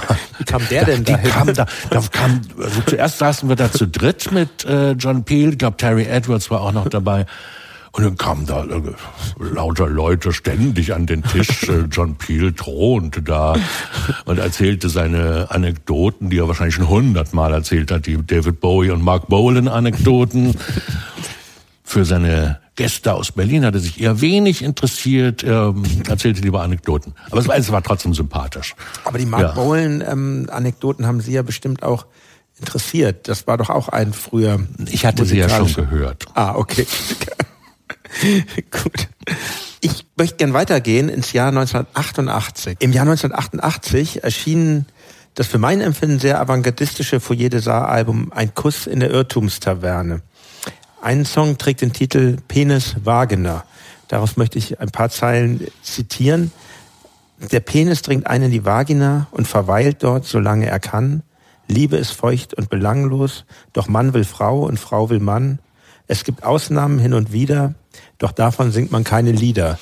Ja. Da haben Sie jetzt genug zitiert. ähm, das ist damals ja irgendwie als pornografisches Stück äh, missverstanden worden. In Wirklichkeit ist es aber das erste anti-heteronormative äh, Stück der Welt, glaube ich, gewesen. Ja, also ich hat, mich hat das damals auch so ein bisschen verstört, muss ich sagen, aber ich würde Ihnen recht geben. Das ist ja eigentlich, ähm, das thematisiert genau das, diesen in Anführungsstrichen Normalzustand und eben, dass es auch anderes gibt. Hat, ja. Hat es eigentlich auch künstlerische Auswirkungen, nicht heterosexuell zu sein? Nein. Und ähm, wie, wie blicken Sie heute auf die Zeit, weil, wie gesagt, ist die letzte Zeit, es gibt Ausnahmen hin und wieder, doch davon singt man keine Lieder. Das hat sich ja schon ähm, geändert seit dem Jahr 1988. Heißen Sie das gut oder? Ich finde es zum Teil etwas aufdringlich heutzutage. okay, danke schön. Wie blicken Sie auf das, das Album zurück, Ein Kuss in der Irrtumstaverne? Sehr gute Songs, die besten Texte, die ich bis dahin geschrieben habe. Ich habe auch ganz ordentlich gesungen. Aber die äh, Produktion äh, war zu billig. Also zu viel Drummaschine war ich immer ziemlich dagegen, die mhm. Drummaschine ähm, einzusetzen. Das klingt aber veraltet dadurch. Ich finde, es klingt, äh, obwohl es ja jünger ist als die äh, Unfähigkeit zu frühstücken, klingt es ein bisschen veralteter. So produziert man heute nicht mehr. Mhm. Mhm. Das war äh, pragmatischen Gründen dann ähm, geschuldet Aus mit der Drum Machine. Oder war Gerd Pasemann Fan? Gerd Pasemann war auch ein Fan von der äh, Drum Machine. Da muss man sich auch nicht rumärgern mit äh, Schlagzeugern in äh, Probenräumen und äh, so. Das verkürzt einfach die Probenzeit. Ich äh, finde, das ist eine blöde Überlegung, aber damals war das so. Mhm. Und auch den Umständen geschuldet, dass man bei einem Indie-Label war dann oder hat das damit weniger zu tun. Dann. Äh, wie das Album finanziert wurde, weiß ich jetzt nicht mehr. Es wurde mhm. jedenfalls sicherlich nicht von dem Indie-Label finanziert. okay. In den 90er Jahren ähm, gab es vielfältige Aktivitäten von ihrer Seite abseits von ähm, Foyer des Arts. Ähm, es gab das 1990 das wirklich tolle Hörspiel Die Radiotrinkerin von einer Frau, die sich regelmäßig in einem Rundfunkstudio betrinkt. Und einige weitere Aufnahmen kann man jetzt auch auf der Anthologie entdecken. Zum Beispiel den Song im Verkehr mit muss ich aufpassen, mit verkehrtrummenden Akzent, gemeinsam mit DJ DSL, den ich auch aus Hamburger Zeiten noch ja, kenne. Ja, das war ja so ein einmaliger Auftritt beim Steirischen Herbst in, in Graz.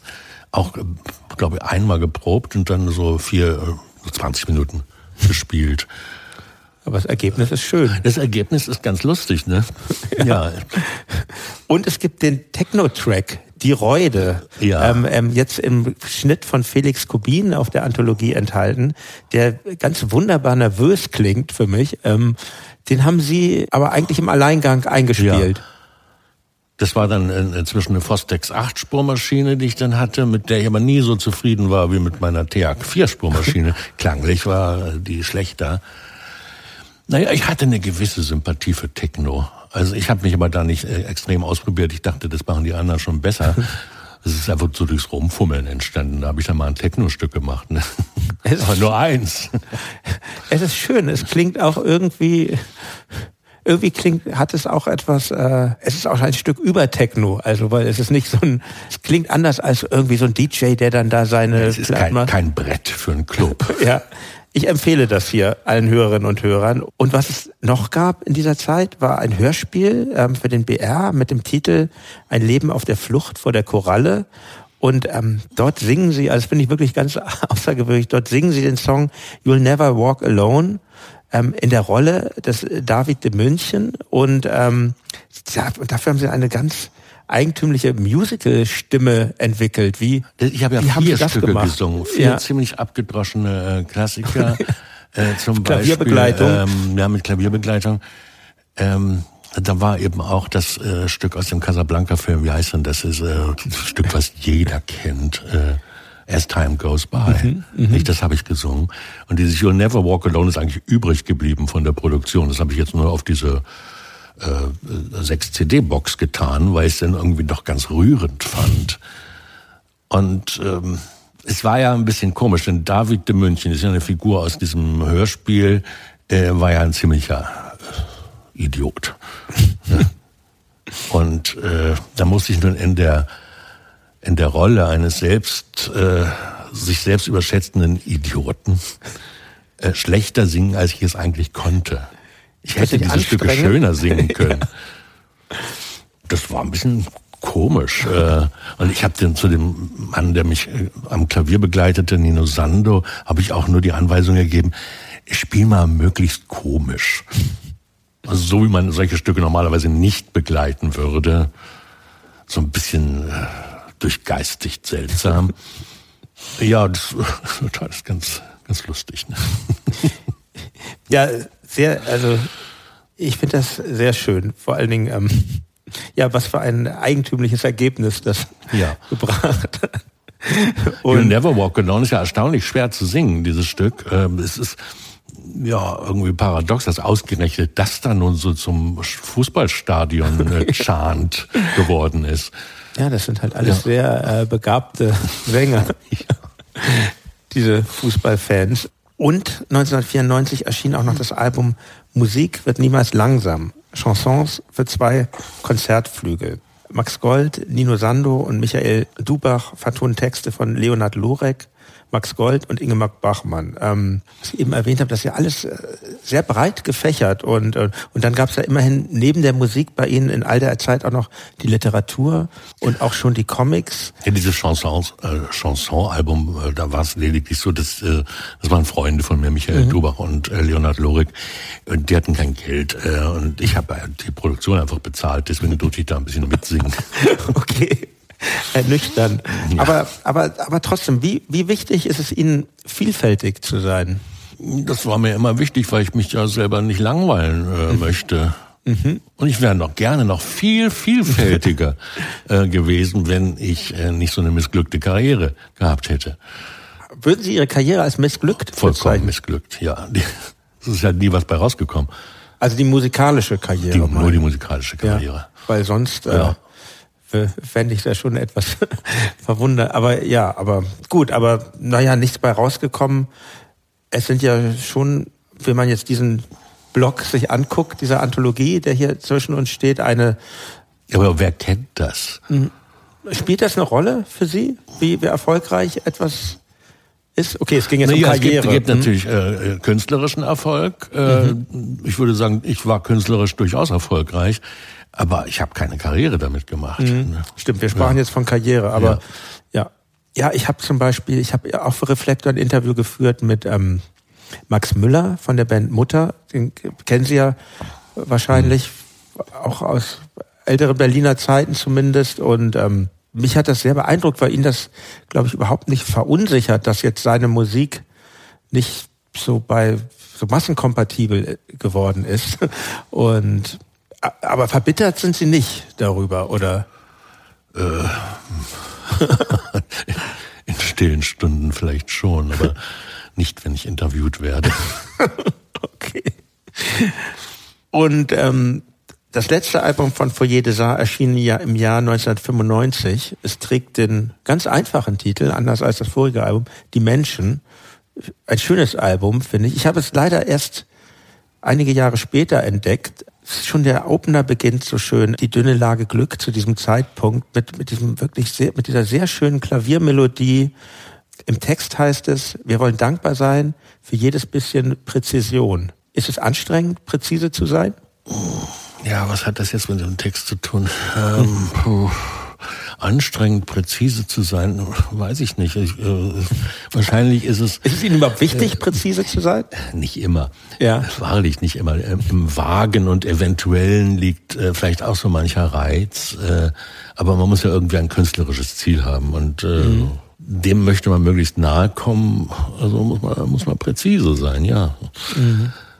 Aber es ist wirklich keine Sache, über die ich äh, mir je Gedanken gemacht habe, was für eine Rolle in meinem Leben Präzision spielt. Das merken Sie ja auch an meiner unbeholfenen Antwort, dass ich mir darüber noch nie einen Gedanken gemacht habe.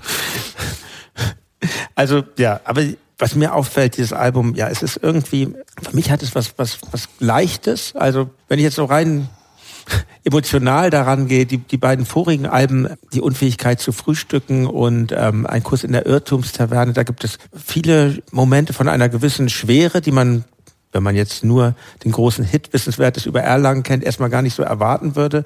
Und bei die Menschen wird es, wird es wieder eigentlich in weiten Teilen leichter, aber auf dem Album befindet sich auch der Song Dein Kuss war Heimatkunde. Ich finde, mein Empfinden eines der traurigsten Lieder aus ihrer Feder. Und Ähm, eines, äh, eines der besten. Also das würde Ja. sicher, wenn ich in, bei Foyer des Arts Top 5 äh, Mhm. aufstellen müsste, würde es sicherlich auf Platz zwei oder so sein.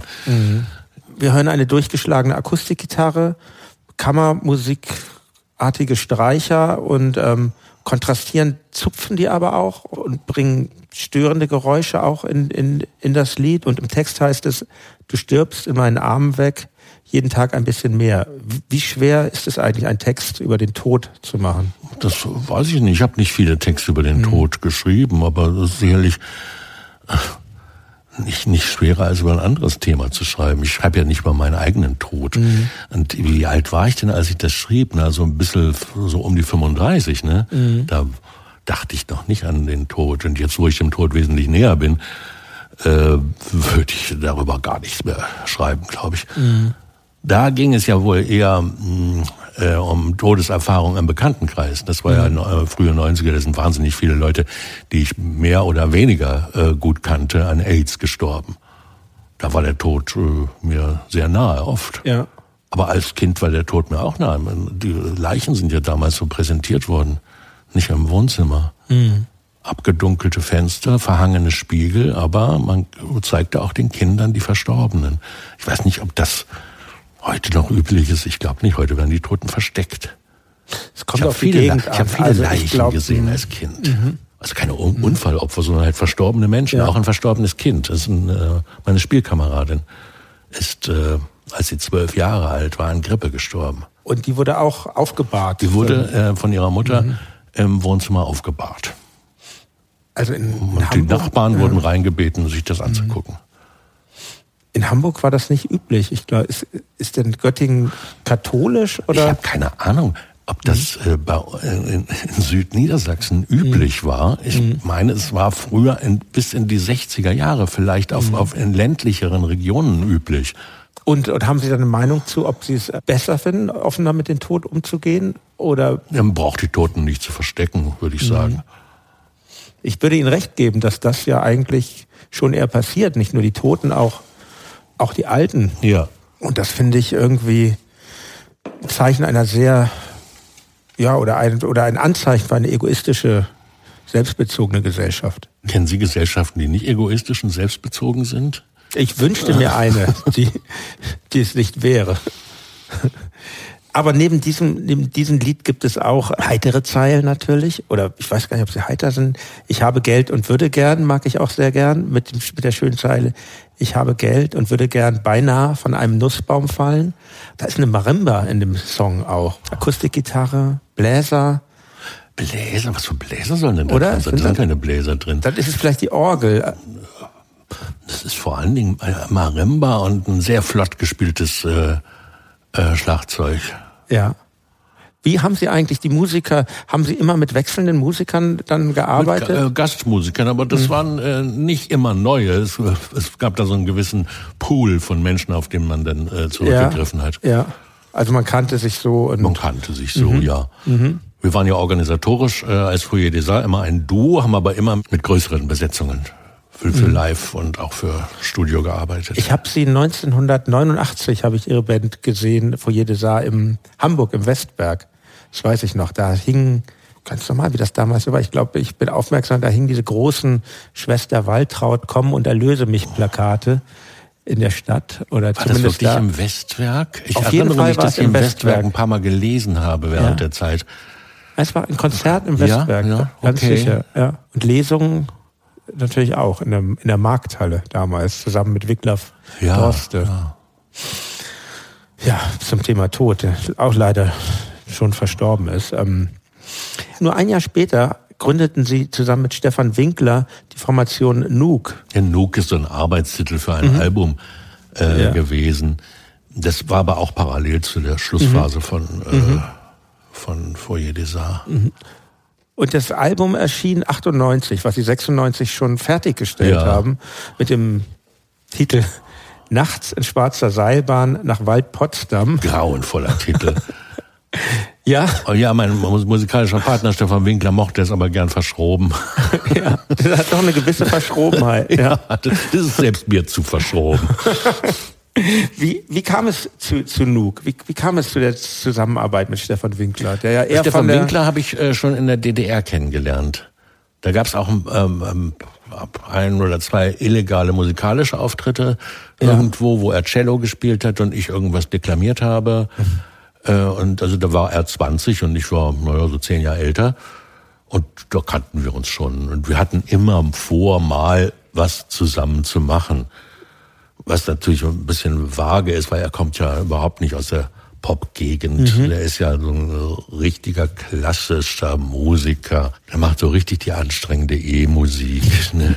die dann nach wie vor neue Musik heißt. Aber er war interessiert ähm, an, äh, an der technischen Seite von Popmusik, also am Produzieren und am Programmieren. ja. Das erste Stück ist zusammen auf dem Al- Album von Nuke, oder? Heißt, trägt den Titel zusammen. Nee, oder? das ist da, ähm, das ist erst äh, wesentlich später entstanden. Das ist fünf Jahre später entstanden. Das ist ein altes Foyer des Stück von 1984 oder 85, was damals auch als Single vorgeschlagen wurde und natürlich von der WEA wie alles andere abgelehnt wurde. Äh, das haben wir 2000 während der Session zum zweiten Nuke-Album, was auch nie erschienen ist, ähm, dann einfach so mal aufgenommen. Zum Widerwillen von Gerd Pasemann, der diese Version nicht mochte. Nicht mochte. Nein.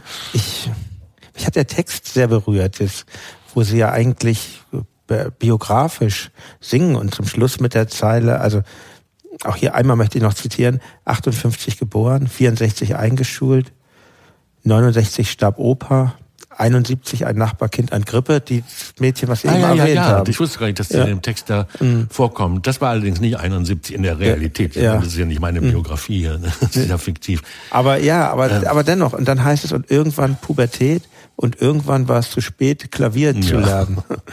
Das ist irgendwie, klingt es auch so nach, nach ähm, melancholisch. Ist eine gewisse Melancholie auch ein Antrieb, künstlerisch tätig zu sein oder gar nicht? Überhaupt nicht. Aber gute Laune ist auch kein Antrieb, künstlerisch tätig zu sein. Das ist so irgendwie die, so eine Klischeevorstellung von Journalisten, mit der man immer wieder konfrontiert wird, dass wenn man, wenn der Künstler gut gelaunt ist, schreibt er fröhliche Lieder, wenn er melancholisch ist, schreibt er äh, traurige Lieder. Nein, was man zum Schreiben von Liedern und Texten braucht, ist eine Arbeitslaune. Das ist wichtig. Und äh, der Arbeitslaune förderlich ist äh, weder ein großes Glück noch äh, eine Depression. Dem würde ich zustimmen. Das freut mich. Wieso ging es nicht, nicht, nicht weiter mit, mit Foyer des Arts und dann auch nicht mit Nuke? Ich meine, musikalisch ist ja, Das ist ja von kaum jemandem zur Kenntnis genommen worden und einfach nur zum Privatvergnügen sein Geld für musikalische Produktion äh, zu verballern, das wollte ich eben nicht mehr machen. Ich näherte mich der 40 äh, und äh, ich wollte nicht äh, den Rest meines Lebens in prekären Verhältnissen leben. Ich wollte auch mal Geld äh, verdienen und das äh, machen, was alle anderen Leute äh, gemacht haben, in Urlaub fahren und so reisen, nicht?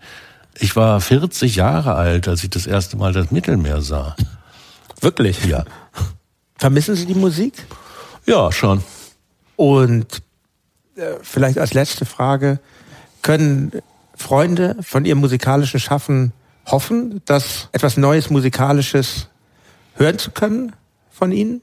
Ach, hoffen kann man immer, aber ich halte es nicht für so besonders wahrscheinlich. ich erwarte ja immer, dass irgendwelche coolen äh, Bands mich als äh, Gastvokalisten oder so einladen. Das passiert aber auch nie. Das ist eine Aufforderung. Ich, ähm, ohne jetzt äh, unbescheiden Sie sein zu coole junge wollen. Band? Ich, ich, ob meine Band cool ist, weiß ich nicht, aber ähm, viele coole Musikerinnen und Musiker hören hoffentlich Reflektor und sie seien hier aufgerufen. Ähm, Nein, nein, nein, ich will mich hier nicht anbieten. nee, ich biete sie aber an. Ach so. Mal sehen. Ich äh, freue mich, den Kontakt herzustellen. Lieber Herr Max Gold, ich danke Ihnen ganz herzlich für das Gespräch und für Ihre Zeit. Gern geschehen. Die Zeit, die ich hier übrigens in Ihrer Wohnung genießen konnte. Vielen Dank. Gern.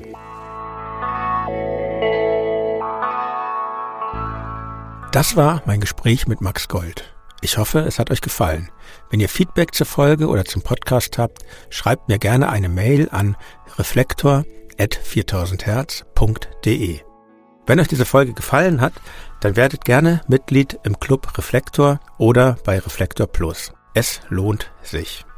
Zum Schluss jetzt noch, wie immer, die Empfehlung auf einen anderen 4000 Hertz Podcast. Bitteschön. Schaff das Mädchen herbei. Wo kann sie denn nur sein? Ihr habt hierher gefunden. Schön. Ich bin Caro Corneli. Keiner kommt hier lebend raus. Das ist mein Podcast KKHLR für Akronym-Enthusiasten. Ich bin sicher, da sind welche unter euch. Alle meine Gäste bringen eine bestimmte Fähigkeit mit an den Tisch. Friedrich Lichtenstein zum Beispiel, der kann gut Gruben ausschachten. Genau, du versuchst gerade in die Grube zu scheißen, die ich selber ausgeschachtet habe. Und ich glaube, es klappt nicht. Du kackst dir auf die Hacke. Ich will rausfinden, wie dein Zauber funktioniert. Aber ich glaube zum Beispiel, was man sagen kann, ist, wenn man traurig ist, sollte man volle Kanne traurig sein. Und nicht denken, es muss weg, es muss weg, die Trauer. Und wenn man froh ist, dann sollte man volle Kanne froh sein. Ich kämpfe um mein nacktes Leben! Keiner kommt hier lebend raus. Keiner kommt hier lebend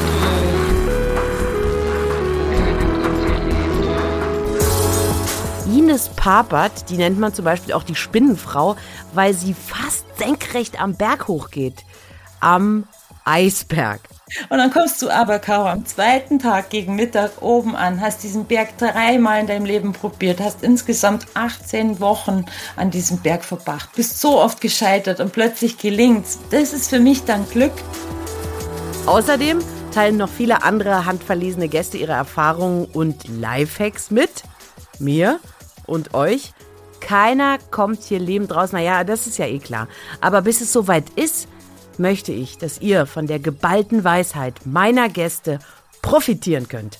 Ihr könnt den Podcast überall da hören, wo es Podcasts gibt, bei Spotify zum Beispiel oder bei Apple Podcasts oder von mir aus unter der Bettdecke.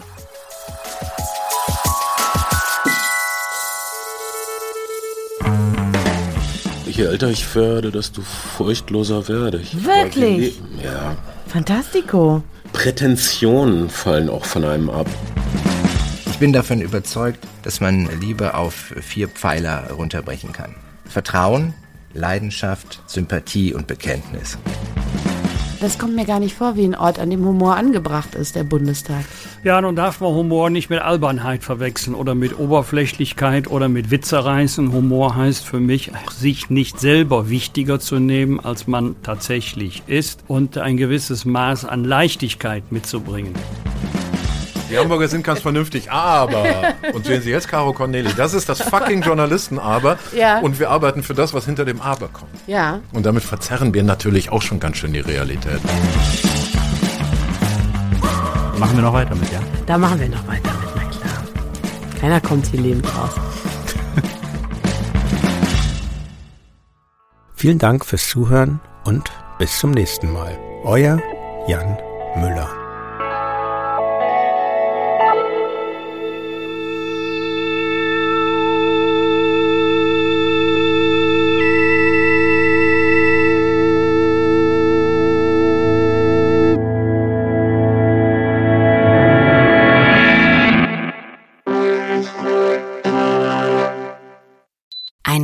Produktion von 4000 Hertz.